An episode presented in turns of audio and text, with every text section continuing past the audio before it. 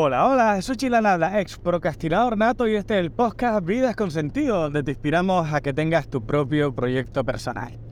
Y hoy que hablar sobre los dos mayores miedos a la hora de empezar tu, tu, propio eh, proyecto, ¿no? El número uno, al principio de todo, es ponerse y el siguiente es la venta. Yo siempre que digo, eh, a la hora de tener un proyecto, tienes que tener cuatro unas cuatro áreas bien cubiertas donde poner tu foco día a día, ¿no? Y también tener muy claro en qué fase de tu proyecto estás cada vez.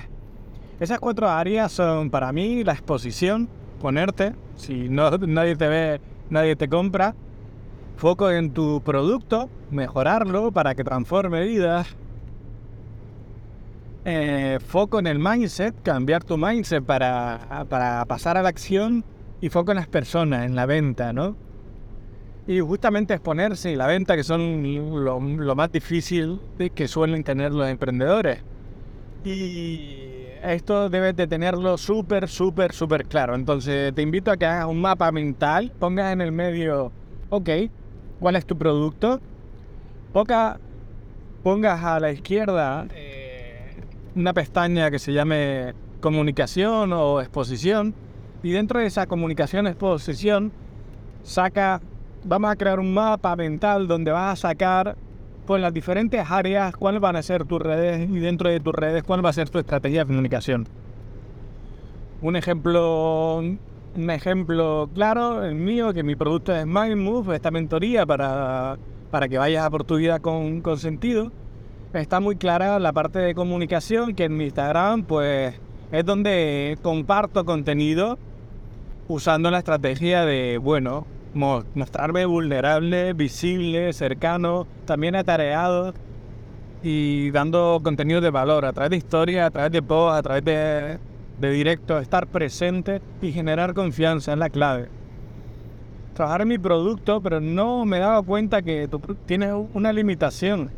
Tú puedes tener una idea de cómo va a ser tu producto, pero tu producto lo creará el feedback de tu cliente con lo cual es absurdo pasar mucho tiempo creando tu producto. Es mejor venderlo y luego crearlo a medida que vas trabajando con personas y con el tiempo vas perfeccionándolo.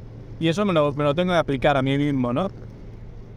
De las personas, al final, para mí la mayor estrategia de venta o de, vamos a llamarlo, la mejor herramienta que tengo para hacer que otros den el salto para que vayan a por su vida con sentido, es conectar con ellos profundamente, que se sientan escuchados, no contar solo mi película. Eso es importante. En mi proceso he tenido que trabajar con muchos mentores y he sentido que muchos no me escuchaban, simplemente me contaban su película y eso me alejaba de ellos.